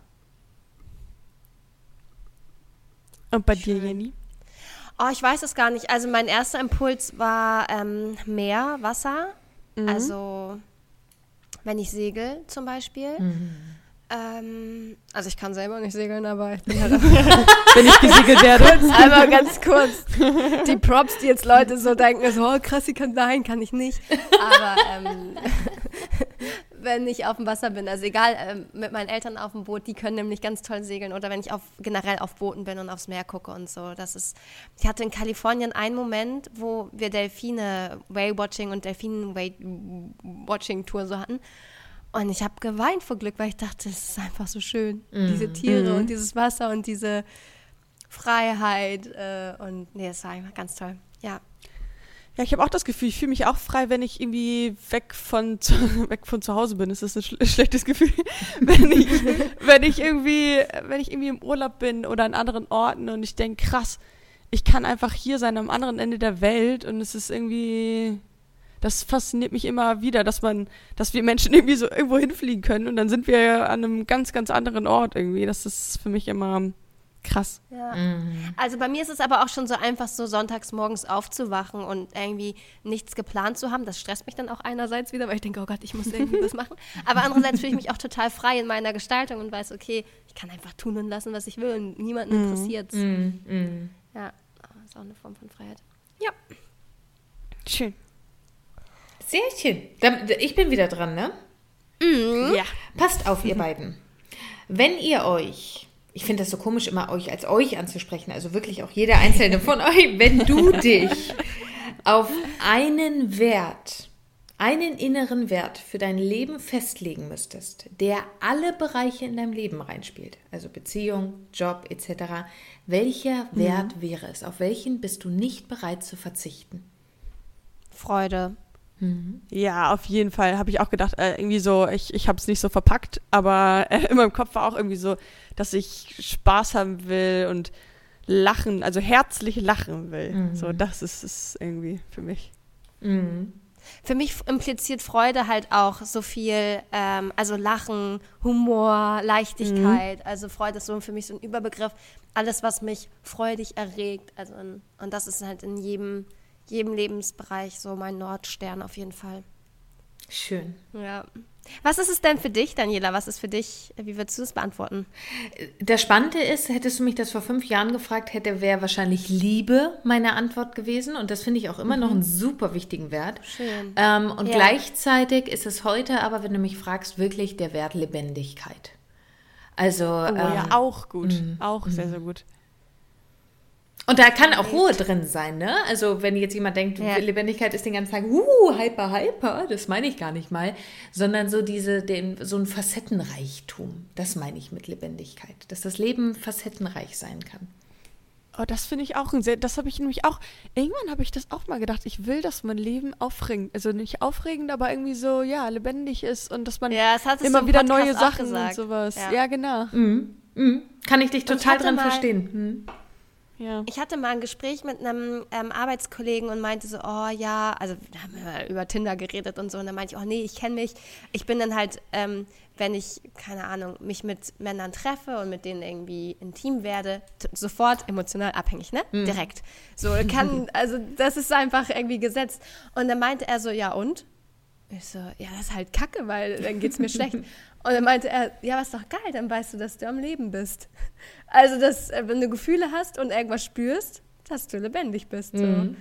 Ja. Das, und das ähm, kenne ich nämlich auch aus, noch, aus meiner Zeit, wo ich, äh, das Thema hatten wir auch letztes Mal mit Midlife Crisis und so, als ich so in meiner Krise war, da, war, da habe ich halt keine Gefühle gehabt, ne? da war mir alles egal, da war alles gleichgültig und da war man alles andere als lebendig. Von daher kann ich damit auch so ein bisschen, ja, also einfach Gefühle fühlen ist schon cool. Besser als sich fühlen wie ein Stein. Ja, Ja, auf ja. jeden Fall. Und wahrscheinlich kennen wir das äh, genauso wie viele andere Menschen da draußen auch, bei äh, alle, ne? Diese, auch diese Momente, die so paralyseartig irgendwie sind, wo äh, irgendwie die Welt, also ich, ich kenne das noch aus anderen Zeiten, wo ich die Welt als so dumpf wahrgenommen habe. Also wie, wie Ja. durch so eine ganz dicke Down, Downjacke oder Decke oder so. Ja, genau das ja. ist das, was ich meine, dass man irgendwie nicht, nicht in der Lage ist, man freut sich nicht mehr über Dinge, einen macht aber auch nicht wirklich was traurig, es ist einfach alles egal, es ist alles so, Mhm, ja. kein, ke- ja. Ähm, ich habe noch mal eine letzte Frage und zwar, wie gelange ich denn zur emotionalen Freiheit? Also jetzt für alle Hörer da draußen oder Hörerinnen, die sagen, okay, ich weiß, ich bin total emotional unfrei und danke für diese Folge, aber wie werde ich denn jetzt emotional frei? Hast du da bestimmte Tools, hast du da Techniken, hast du irgendwas, wo du sagst, zack, damit geht's damit geht's nicht? Also so, zack, zack wäre total toll, ne? Ähm, meiner, meiner Erfahrung nach ist das eine tagtägliche Entscheidung und eine tagtägliche Reise. Also emotionale Freiheit ist Ja. kein Zustand. Das, den, den Zahn möchte ich erstmal äh, ziehen. Das ist kein Zustand. So, den habe ich jetzt einmal erreicht und gut ist. So geht's jetzt weiter. Ähm, Und es bleibt so. Genau, ja. genau. E- Ende der Geschichte. Und ich habe auch keine klassischen Tricks und Tools. Wie gesagt, ich habe ja ziemlich viel gelernt, auch so aus dem neurolinguistischen Programmieren. Und gleichzeitig sage ich alles, wo wir ein Konzept draus machen. Also wo wir sagen, okay, du musst einfach nur Schritt 1, 2, 3 machen und schon hast du das Ergebnis emotionale Freiheit. Wir sind Menschen. Konzepte lassen uns sicher fühlen, aber Konzepte gehen nicht für uns alle gleichermaßen auf. Ähm, Ja. Von daher kann ich jetzt nicht sagen Schritt 1, 2, 3. Was ich aber auf alle Fälle sagen kann, ist, es gibt so ein paar Grundeinstellungen. Also ich habe ja, ähm, warte, ich will jetzt hier keine. Da, darf, darf ich etwas, äh, etwas aus, meinem, aus meinem Programm sagen, ohne dass es als Schleichwerbung unbedingt. gewertet Du kannst wird? auch sagen, wo du kannst auch gerne sagen, wo, äh, wo die Leute dein Programm finden, weil ich kann mir vorstellen, dass super viele. Wir verlinken auch alles. Äh, du kannst uns die Links gerne schicken. Wir verlinken auch alles unten ähm, in den Show Notes, dass die Leute dich erreichen und finden und kontaktieren können und wenn die Lust haben, mit dir zusammenzuarbeiten. Also von daher. Okay, dann, raus, dann packen wir das nämlich auch mal in die. Show Notes, weil es gibt ein, ein kostenloses E-Book, das heißt die drei Lügen der Lebensfreude, wo ich mal so mit ein paar Mythen aufräume zum Thema emotionaler Mhm. Freiheit und zum Thema Lebensfreude. Und ge- genauso gibt es dann halt Stolpersteine. Also gerade wenn jemand sagt, ich möchte emotional frei werden, gibt es so ein paar Grundsätze, wo ich sage, die helfen dir unglaublich dabei. Und das ist zum Beispiel einer dieser, dieser Grundsätze ist, verlieb dich in den Prozess. Weil Menschen merken dann zum Beispiel, sie sind jetzt emotional unfrei und sie wollen emotionale Freiheit haben. Und dann fokussieren sie sich komplett auf dieses Ergebnis. Und sie mögen aber den Weg dorthin überhaupt nicht. Und dann sage ich, oh, das ist scheiße. Also wenn wir den, wenn wir unseren Alltag nicht mögen und den Weg hin zu etwas, das ist wie wenn Leute fünf Kilo verlieren wollen und sie quälen sich jeden einzelnen Tag damit, dass sie Dinge essen, die sie nicht mögen. Sie quälen sich jeden einzelnen Ja. Tag zum Sport. Dann ist das nicht gerade Lebensfreude pur. Dann ist das nicht gerade zuträglich irgendwie fürs Leben. Selbst wenn sie dann das Ergebnis vielleicht irgendwann mal haben. Ja. Und Ja. von daher sage ich immer, verlieb dich in den Prozess. Und verlieb dich in den Prozess kannst du ganz einfach machen, indem du damit startest, dich mal wirklich zu fragen, so wie wir es auch gerade getan haben, was sind denn eigentlich deine Werte? Was willst du denn wirklich leben? Und in welchen Bereichen deines Lebens lebst du denn diese Werte? Und in welchen Bereichen deines Lebens ignorierst du sie jeden einzelnen Tag, weil du denkst, es würde nicht gehen? Oder weil du noch nie darüber nachgedacht hast? Oder weil du der Meinung bist, du würdest andere Menschen damit vor den Kopf stoßen. Und spätestens, wenn du da feststellst, es gibt Lebensbereiche, in denen du deine Werte überhaupt nicht lebst, dann ist da ein Ansatzpunkt rein in die emotionale Freiheit, indem du jeden einzelnen Tag guckst, wie kriege ich diesen Wert denn heute mehr in mein Leben? Durch welche Kleinigkeit kann ich denn meine Werte heute mehr leben? Das ist ein Weg, um in die emotionale Freiheit reinzukommen. Ein anderer Weg, und die sind nicht entweder oder, die sind auch nicht nacheinander, sondern das sind so kleine Kniffe, Tricks und Tools, sind, dass ich sage, du hast 80.000 Gedanken am Tag. Das ist Wahnsinn, ne? 80.000 Gedanken Ja, ist haben gar wir. nicht greifbar. Da- Das ist es. Und die bekommen wir ja oft überhaupt nicht mit. Aber welcher Mensch macht sich denn wirklich mal die, die, oder nimmt sich die Zeit, die eigenen Gedanken eigentlich wahrzunehmen, die eigenen Verurteilungen mal wahrzunehmen, die Selbstgespräche. Die meisten Menschen neigen nämlich dazu, sich in den Selbstgesprächen fertig zu machen, anstatt äh, Freude zu empfinden oder sich gut zuzureden. Und wer nimmt sich denn die Zeit, mal wirklich die eigenen Gedanken zu beobachten? Weil das ist ein Teil rein in die emotionale Freiheit. Du bist niemals deine Gedanken. Du hast Gedanken, aber du bist doch niemals dein Gedanke. Und da anzufangen zu wählen, welchen Gedanken möchte ich weiterdenken? Bringt mir das was, was ich hier gerade denke? Bringt es mir innerlich, mir vorzureden, dass ich ja schon noch nie wirklich was gut gekonnt habe? Sondern fang doch mal an, deine Gedanken zu ändern, indem du dich fragst, okay, was kann ich heute tun, um beispielsweise meinem Körper etwas Gutes zu tun, wenn das das Thema ist. Also wenn jemand abnehmen möchte, was kann ich heute tun, um meinem Körper etwas Gutes zu tun, anstatt zu erzählen, "Ah, ich habe schon 20 Diäten probiert, die nicht funktioniert haben. Also willst du Ja. emotional frei sein, verlieb dich in den Prozess. Willst du emotional frei sein, beobachte deine Gedanken. Willst du emotional frei sein, fang an, deine Gedanken zu wählen. Willst du emotional frei sein, eine nächste Geschichte, umgib dich mit den richtigen Menschen. Eventuell sogar mit solchen, die dir vorleben, wie es gehen kann. Wenn wir uns die ganze Zeit mit Menschen umgeben, die ein komplett anderes Leben leben als das, was wir leben wollen. Wenn wir uns mit Menschen umgeben, die permanent negativ sind oder die voller Neid sind, dann, dann wird uns das beeinflussen in der Art und Weise, wie wir denken, in der Art und Weise, über welche Themen wir reden, in der Art und Weise, wie wir uns fühlen. Und willst du emotional frei sein, wähle die Menschen bewusst, mit denen du dich umgibst. Das sind mal so drei erste Ansätze, was du tun kannst, um emotional frei zu werden. Das ist schon Mic ganz schön drop. viel. Ja. Wir haben ja alles auf Ton, das kann sich ja nochmal noch mal angeguckt werden. Aber wenn ich es nochmal genau, zu. man kann auch gerne wieder zurückspulen. Ja, immer wieder. richtig. Ja, und sich das äh, äh, ähm, hier on repeat anhören, das war ja, aber mega, was du da gerade gesagt hast, was du so gechannelt hast. Heftig. was jetzt Ja, gerade kam. richtig, richtig gut.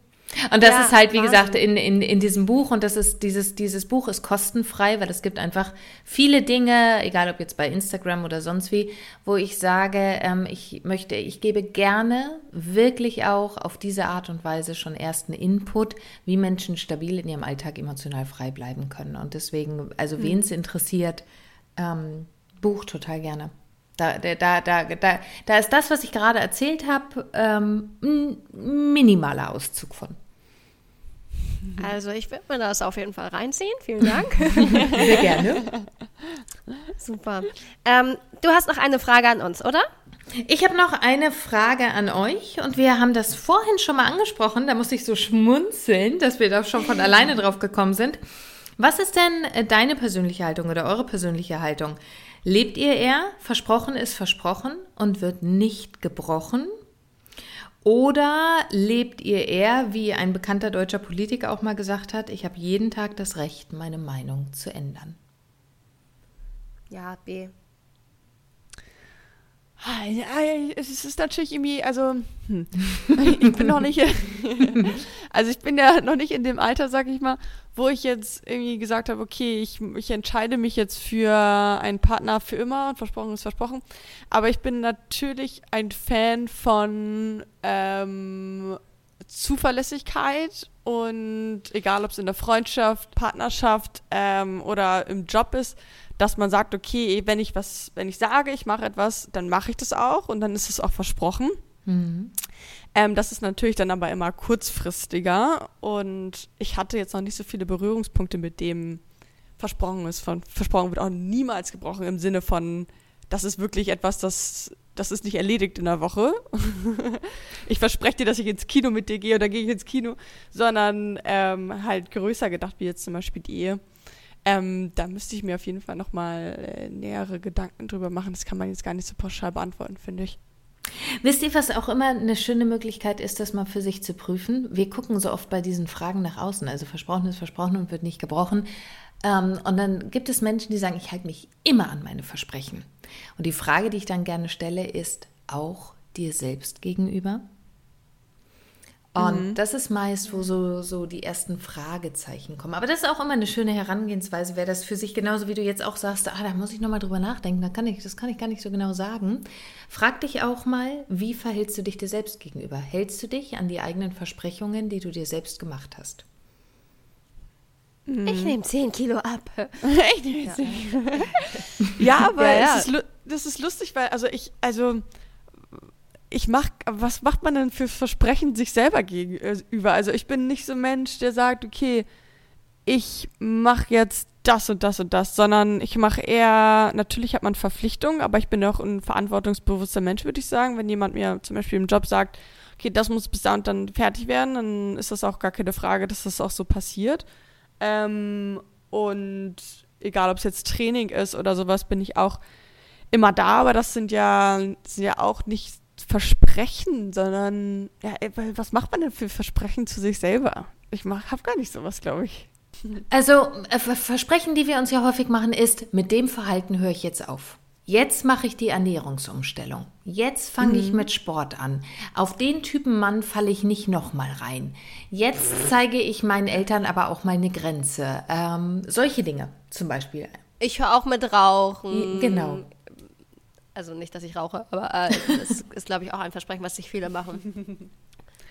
Krass, ja, weil, also. Richtig viele. Ja, aber zum Beispiel alles, was Sie jetzt gesagt haben, so, das mache ich. Also, das. Ich habe noch nie so gesagt, okay, jetzt mache ich aber das spannend. und das. Ja, also weiß ich nicht. Ich sag halt nicht, okay, ich mache jetzt mehr Sport, weil irgendwie ist es so, also es ist, ich, ich tanze halt mehrmals die Woche und das ist halt so in meinem Leben drin. Mhm. Und ich bin auch nicht eine Person, die sagt, okay, jetzt meine Ernährung wird jetzt komplett gut, sondern ich mache halt so, wie ich mich danach fühle. Und also ich mache halt selten Versprechungen mit mir selber irgendwie. Aber ich glaube, Jette, da bist du schon in einer sehr privilegierten Situation. Ich glaube, die meisten Menschen können sich damit schon krass identifizieren. Und ja, ja, so voll. Den einen mhm. oder anderen Struggle mit sich oder sagen so, heute traue ich mich das und das anzusprechen oder das zu ändern oder ich gehe jetzt immer um 22 Uhr ins Bett oder auch ein Versprechen, was ich, ich sage immer wieder, heute nehme ich mein Handy nicht mit ins Schlafzimmer und morgens, wenn ich aufwache, journal ich erstmal, anstatt dass ich aufs Handy gucke mhm. und ich schaffe es halt trotzdem nicht. Mhm. Ja, was ich, was, was so ist, also ist, vielleicht. Äh, genau, es sind häufig diese Kleinigkeiten und manchmal ist es auch wirklich dieses, ich nehme mir die Meinung anderer nicht mehr zu Herzen. Und die, dann kommt die mhm. nächste, die, der, der nächste muss ja noch nicht mal Kritikpunkt sein, kann ja wirklich auch einfach nur eine Meinung sein. Und schwupps ist sie doch wieder im System drin. Also es können auch wirklich solche Kleinigkeiten sein. Und wenn du das gar nicht mhm. hast, Chapeau, Jette, wirklich, da kann ich noch einiges von dir lernen. ähm, äh, toll. Und das meine ich ganz ernst. Also selbst wenn wir jetzt äh, über viele Dinge so lachen, aber wenn du das gar nicht so hast, beziehungsweise wenn du dich an das hältst, dann bist du Meilen vielen Menschen voraus, unter anderem auch in einigen Bereichen mir. Also Hut ab. Mhm. Ja, Dankeschön. Jette, hast du dann noch eine Frage ähm, an Daniela oder an uns? Weil du, wir haben, also du hast jetzt bisher. Ja, wir hatten jetzt drei und drei, oder? Ja, aber vielleicht hast du ja noch eine richtig geile in petto, wo du sagst, ich wäre richtig traurig, wenn die jetzt nicht rankommt. Die muss raus. Nein, äh, die, nein, ich glaube, wir haben alles äh, dazu jetzt von, äh, von A bis Z sind wir schon einmal durchgegangen. Ich hätte jetzt keine Frage, die ähm, nochmal was ganz anderes äh, aufmacht. Aber ich Top. glaube, wir haben auch schon eine, eine ganze Weile hier gequatscht, Mm. was natürlich auch total toll und schön war. Und wir freuen uns, dass du unser Gast warst. Hä, Jette, du, willst du schon wieder unsere letzte Kategorie? Du, du willst immer skippen. Hä, aber machen wir die jetzt noch heute? Ja, natürlich. Also, Daniela hat sich vielleicht extrem drauf vorbereitet, jetzt nochmal zu sagen, was sie kacke findet. Also für alle, die jetzt sagen, oh, eine Stunde reicht mir oder so, die können alle ausschalten, aber ich finde, rein Und jetzt kommt noch die letzte halber- Kategorie, okay. Ja, du kannst nicht einfach immer sagen, so, wir hören jetzt auf. Ihr seid der Knaller, ihr beide, ehrlich. Ordnung muss Ich dachte, sein. wir hören jetzt hier auf. Aber okay, dann machen wir noch weiter. Kein Problem. Also wir haben noch nicht, nicht noch eine dritte Kategorie, wo äh, wir sagen, gehen wir nicht auf den Geist.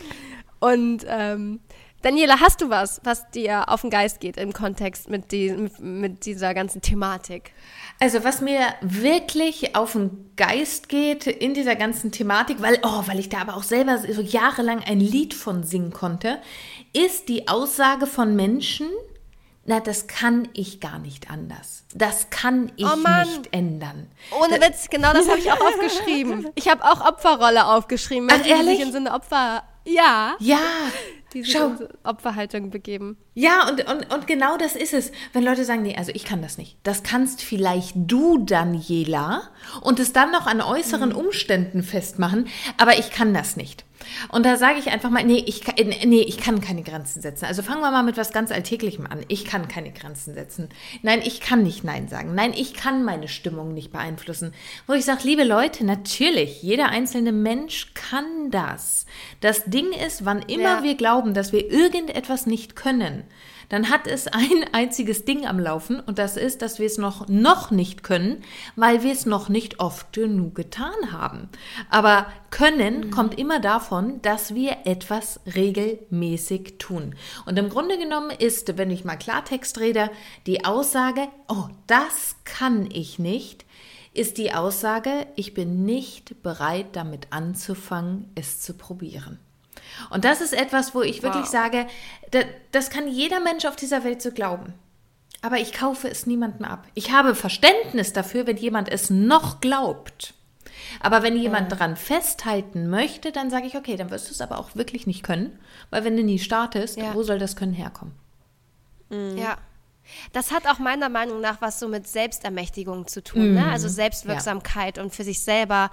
Ähm, also ich, ich denke mir auch immer so, wenn du es nicht, also wenn man, man in diese Haltung geht, ich kann das nicht, nein, du willst es nicht.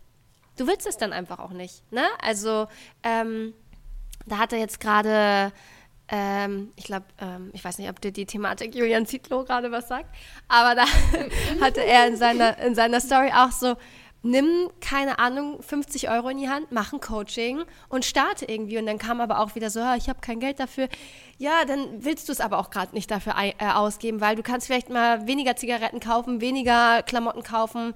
Und das ist halt immer alles, wie du schon gesagt hast, das ist eigentlich immer alles eine Entscheidung. Und wenn Ja. man es nicht wenn du es nicht kannst oder sagst, ich will, äh, ich, ich, ähm, ich kann das nicht, nee, du willst es dann einfach nicht. Oder das ist dir nicht wichtig genug. Und das ist auch voll okay. Aber ich bin da auch der Meinung, wenn, dass wir eigentlich alles in unserem Leben kreieren und machen können, wenn wir es, wenn wollen. Also das ist, Ja. ich erlebe es ja auch immer wieder, dass mir gesagt wird, ähm, nee Daniela, ähm, also ich möchte wirklich etwas ändern und ich möchte das unbedingt mit dir machen und bei dir machen, aber ich kann das Geld gerade dafür nicht ausgeben. Ähm, und es gibt Situationen, in denen ist das tatsächlich so. Das verstehe ich. Wirklich. Also ich bin die Letzte, Ja. die sagt, äh, nee, hier wünsche die mir ans Universum all das Geld der Welt. Aber die Frage ist dann, okay, das eine ist, dass wir uns erzählen, das Geld dafür habe ich nicht. Das andere könnte aber auch die Frage sein, okay, wie kann ich es machen? Wie kann ich es mir sehr wohl ermöglichen? Und wo ich dann einfach sage, okay, das ist, äh, das ist frei gewählt, ist, wenn ich dann sehe, dass aber drei, vier, fünf Urlaube im Jahr gehen. Dann Ja. sollte den Leuten einfach klar sein, ihre Entscheidung ist total in Ordnung, aber es ist eine Ja. Entscheidung. Ja. Und die ist Total. frei gewählt. Genau, und dass man raus aus dieser Opferhaltung geht ne? und sich selber so zum Opfer seines Lebens macht und sagt, ja, aber ich muss diesen Job machen, weil ich habe ein Haus abzubezahlen. Ja. Ja, dann verkauf dein Haus und zieh eine Wohnung und Ist weiß ich nicht. Also es gibt ja immer irgendwie, ja, es gibt tausend Ja. Wege, aber es gibt, es ist nicht nur dieser eine Weg in unserem Horizont, weil manchmal sind uns ja die Möglichkeiten, die wir haben, noch gar nicht bekannt, aber ähm, manche wollen sie auch gar nicht sehen. Ja, und sie stellen sich dann Ja. halt nicht die Frage, wie ist es anders möglich? Sie glauben lieber ihre Geschichte, es ist nicht anders möglich, als sich zu fragen, Ja. okay, mal angenommen, es wäre anders möglich, wie könnte denn anders aussehen? Welche 20 Dinge fallen mir ein, wie anders aussehen könnte? Ja, genau. Und ich habe nämlich eine Freundin, witzig, dass du das gerade ansprichst, ähm, die auch so eine Thematik mit dem Geld hat. Und dann meinte ich so, komm, jetzt schreib dir mal eine Liste, 30 Wege, wie du an Geld kommen kannst. Es ist ja nicht nur mein Job, sondern schreib dir mal 30 Sachen auf. Und das habe ich mir jetzt letztens auch selber zu Herzen genommen und habe gedacht, so 30 Wege, wie ich einen Mann kennenlernen kann. und, ähm, da, das äh, kann man, glaube ich, so auf alle Lebensbereiche ähm, anwenden. Und das einfach mal zu machen, 30 Dinge aufzuschreiben, die ein Weg sein könnten. Ähm, vielleicht als, als Impuls für euch da draußen, wenn ihr auch gerade irgendwie ein Thema habt. Geile, und das ist ein geiler Impuls. Wirklich, das ist ein verdammt guter Impuls. Das ist wie wenn ich, ich Weil arbeite. man hab so ja- Möglichkeiten eröffnet, ne? Also Ja. man sagt uns, man eröffnet sich quasi den Raum und sagt, ah, und denkt mal drüber nach, ah ja, das ginge eigentlich auch, ah, das ginge eigentlich auch. Und dann sagt man dem Universum, hey, es gibt mehr als nur diesen einen Weg. Ja, ich habe das immer, wenn ich, oder häufig, wenn ich mit Coaches und Trainern arbeite, ich habe ja auch viele Kollegen, die bei mir äh, im Coaching sind und wenn sie dann über ihr Business reden und sagen, ja, ich weiß nicht, wie ich gerade an neue Kunden rankomme. Und das mag sein und das darf gefühlt werden und das ist in Ordnung. Und der nächste Step ist dann zu fragen, was kann ich heute tun? Welche 20, 30, 50 Dinge fallen mir ein, die ich heute tun kann, um an Kunden ranzukommen? Genau wie du sagst, das ist lösungsorientiert, das eröffnet Möglichkeiten. Es fordert aber, dass du deine alte Story im Kopf aufgibst. Und Ja, dieser und Schritt ist für viele kommst. schwer. Genau. Ja, ja, weil ich glaube auch ja immer, das, was du dir über dich selber erzählst, das ist auch so. Also wenn du sagst, nee, ich bin ja ähm, ähm, krank und werd unheil oder bin unheilbar krank, ja, dann bist du es auch. So, dann ist es auch deine Realität und dann erschaffst du dir auch deine Realität. Und wenn du sagst, ich kann das nicht, ja, dann nee, dann, dann kannst du es halt auch nicht, wirklich nicht. Ja. Aber dann, ne, ja, ach, das da macht man ja echt noch mal ein neues Fass auf. Aber ähm, ja, ich wollte gerade sagen, wir, wir können hier wahrscheinlich noch eine Ey, Stunde Witz. weiterreden. Ich, könnt- ich wollte gerade sagen, ich könnte hier noch äh, tausend Sachen irgendwie ähm, mit dir bequatschen und Jette wahrscheinlich auch. ähm, aber ja, vielen, vielen, vielen, vielen Dank, dass du heute unser Gast warst, Daniela. Ich glaube, das war Yes. also für mich unfassbar bereichernd ähm, und sehr emotional und ja, richtig, richtig toll. Also von meiner Seite aus danke, danke, danke. Ja, auch ich bedanke mich natürlich sehr herzlich, dass du auf jeden Fall da warst. ich fand's, ich fand's super schön, nochmal auch einen anderen Blickwinkel darauf ähm, zu hören. Und nicht immer nur, dass wir beide miteinander quatschen, sondern auch nochmal jemand anderen ähm, mit dabei zu haben, mit noch mal einer anderen Meinung und einem anderen Blick auf die Dinge. Hm, hm. Ich habe unfassbar gerne mit euch gesprochen. Also es hat viel Freude gemacht, es hat viel Leichtigkeit gemacht, es hat viel Tiefgang mit sich gebracht. Ich, ich finde, dieses Gespräch mit euch beiden hat so schön gezeigt, dass das eine das andere nicht ausschließt. Und äh, von daher vielen, vielen Dank für die gemeinsame Zeit. Vielen Dank für die Einladung an euch beide. Ja, danke dir. Und wie gesagt, wenn ihr jetzt ähm, mehr von Daniela sehen, hören oder lesen wollt, schaut in die Show Notes auf jeden Fall vorbei. Und man findet dich aber auch mit, äh, unter Daniela Rüsker bei Instagram und Co. Genau. Ähm, genau. Ich würde sagen, ihr schreibt uns eure Mails zum Thema emotionale Freiheit an geistesblitzpodcast.gmail.com.